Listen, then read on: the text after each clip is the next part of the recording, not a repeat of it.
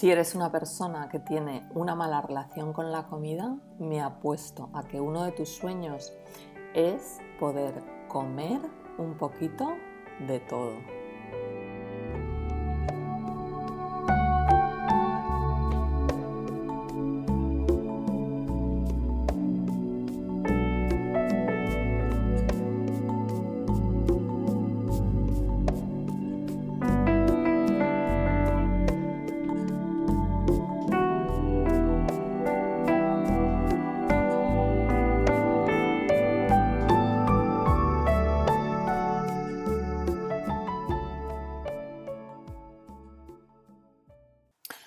Bueno, lo primero que quiero decirte es que si el título de este episodio te hace pensar que lo que vas a encontrar aquí es una fórmula o una pauta para aprender a comer un poquito de todo, eh, siento decepcionarte porque esto no es así, esto es todo lo contrario.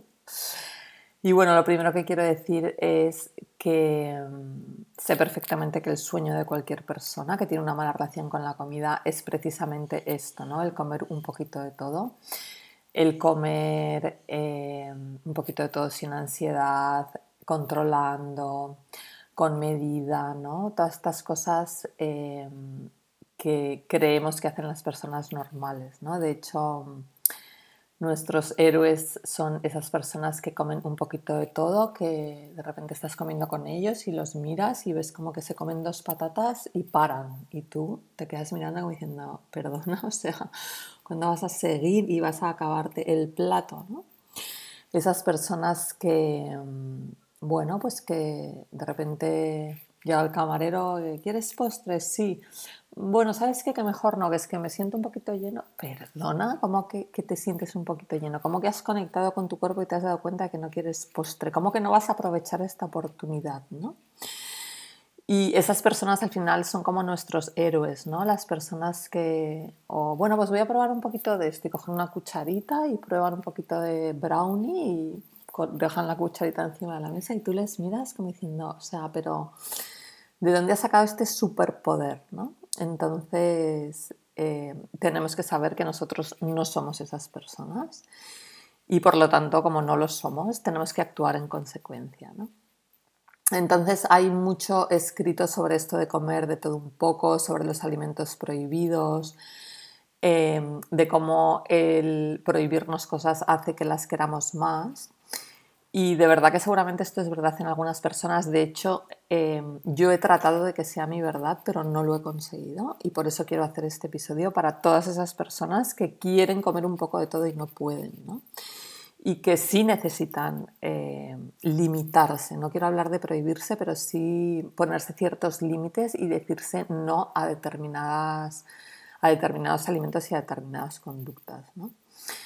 Yo, por ejemplo, hace tiempo decidí que no quería tener chocolate en casa. Si yo tengo chocolate en casa, me lo como. Me da igual que sea del, con leche, sin leche, con 80, 70, 90 de cacao. Es que me da exactamente igual. Es el concepto chocolate lo que a mí me confronta, lo que a mí me hace empezar a comer y no saber parar. Entonces, esa ansiedad que me genera el, bueno, voy a comerme un trocito después de cenar, entonces eh, un poquito, y entonces me subo a meditación y ya mi mente empieza, pero baja, pero como que un poquito, pero baja un poquito más, venga, si ya pasa un rato, ya puedes comer un poquito más, y bajo, y otro, venga, el último, otra oncita, venga, pues otra oncita, otra oncita, y cuando me quiero dar cuenta me bajo a la tableta.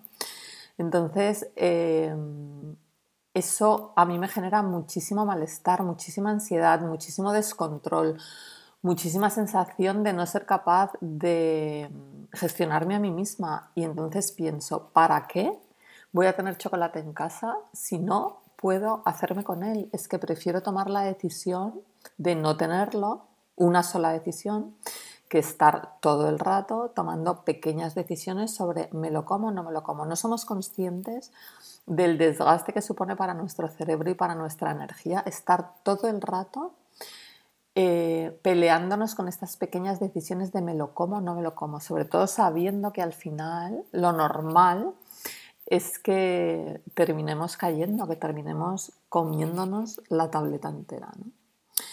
Entonces, eh, para mí el chocolate no es un alimento prohibido, yo no lo quiero llamar prohibido, sino que el chocolate para mí es un detonante eh, de mi sistema de recompensa que dispara mis niveles de dopamina y que me lleva al desastre. O sea, prefiero verlo así como algo que, por lo que sea, impacta en mi cerebro y me lleva a lugares a los que yo no quiero ir.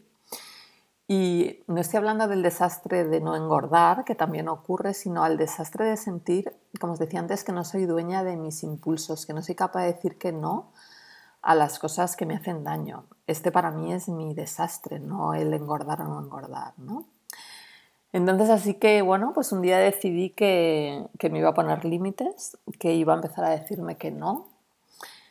Y entendí que igual que cuando dejé de fumar Em, no tenía tabaco en casa porque tener tabaco en casa me podía generar precisamente estas mismas sensaciones de, bueno, ya que tengo, voy a probar a ver un cigarrito después de comer, ¿no? A ver si soy capaz, ¿no? Porque es verdad que estas cosas ocurren en nuestra mente, las mentes adictas nos llevan a estos lugares, entonces... Eh, si no tienes tabaco en casa, ese pensamiento no aparece porque no tiene cabida, o sea, no, no puede producirse porque sabe que no hay, entonces ni siquiera nace ese pensamiento en ti, ¿no? Pero si está el tabaco ya empieza ahí como una especie de fantasía, ¿no? Tu mente adicta empieza a decirte que a lo mejor vas a ser capaz de fumarte solo uno, con una copita de vino, solo el después de comer, ¿no? Y entonces al final acabas cayendo y acabas volviendo a fumar en la misma intensidad que fumabas antes, ¿no? Entonces, como os decía antes, para mí es más importante decirme un gran no que muchos pequeños, bueno, venga, vamos a intentarlo, quizás, no, sí, tal vez, ¿no? Eso me genera muchísima, muchísima ansiedad. Y la verdad que mm, desde entonces, desde que empecé a tomar este tipo de decisiones, otra decisión que tomé es eh, no comer, o sea, no, no, no, comer pan, sino no empezar con el pan, ¿no? Cuando te sientas en un restaurante y de repente como que te traen el pan, incluso antes de pedir la comida, te ponen ahí, pum, la cesta de pan. Yo sí puedo, la verdad que la devuelvo. Le pregunto a todo el mundo, oye, ¿queréis pan? Si alguien dice yo sí, como que le ofrezco la cesta para que coja su trozo y el resto se lo devuelvo al camarero. O sea, llego a ser eh, así de brusca conmigo misma y con el camarero porque sé que tenerlo ahí me va a generar un conflicto interno de, bueno, venga, un trocito, venga, un currusquito, un poquito, venga, joder, si es que tienes mucha hambre mientras traen la comida y ese poquito me lleva a otro poquito y otro poquito y de repente ya cuando me quiero dar cuenta estoy untándole mantequilla o echándole aceite. Y sé que terminarme ese bollo de pan despierta en mí pensamientos del tipo, bueno, pues ya que te has comido el pan, pues oye, venga, vamos a pedirnos la doble hamburguesa con queso y patatas porque ya total, ¿no? Y ya que nos hemos comido esto, pues venga, pues vamos a un día es un día, venga, el postre. Ya el lunes empiezo. Yo conozco mi cascada de pensamientos, conozco mi mente, conozco quién soy.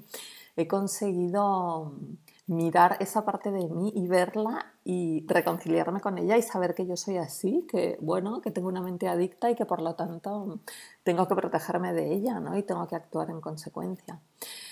Entonces, no sé, a mí me sirve cuando tengo algo delante, ¿no? algún tipo de alimento, preguntarme, ¿esto que tengo delante va a dispararme?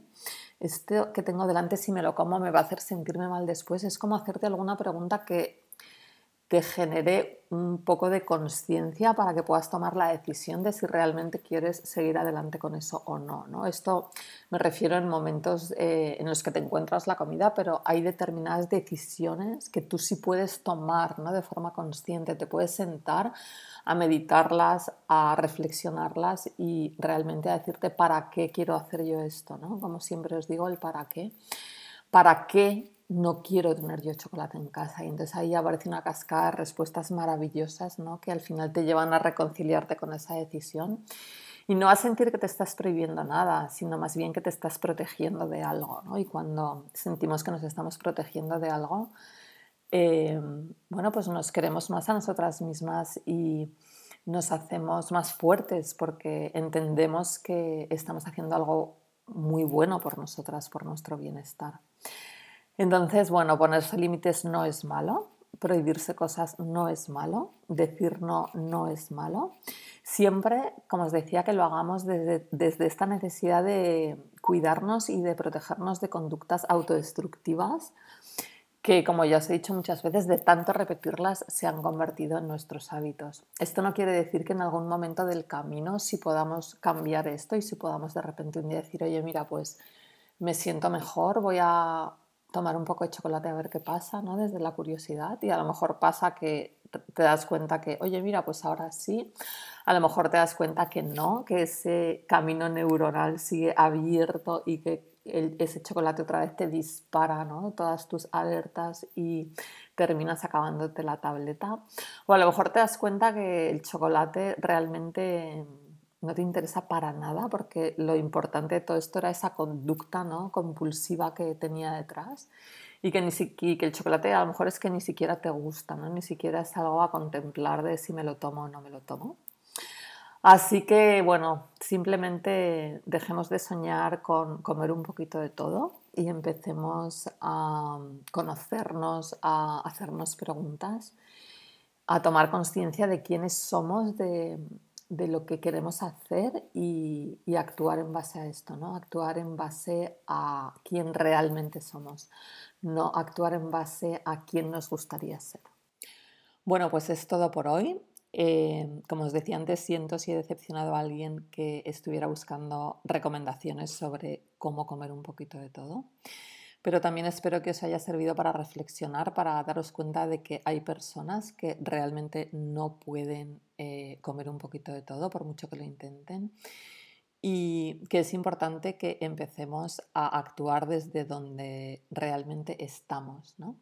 Y a lo mejor sabéis lo que os digo, que a lo mejor a lo largo del camino nos damos cuenta de que eso de comer un poquito de todo realmente es un sueño inventado ahí fuera para que comamos un poquito de todo y que no queremos comer un poquito de todo.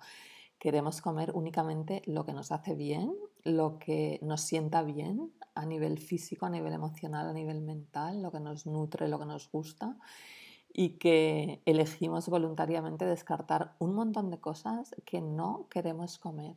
Elegimos no comerlas. Ya no nos las prohibimos ni nos las limitamos, simplemente elegimos no elegirlas.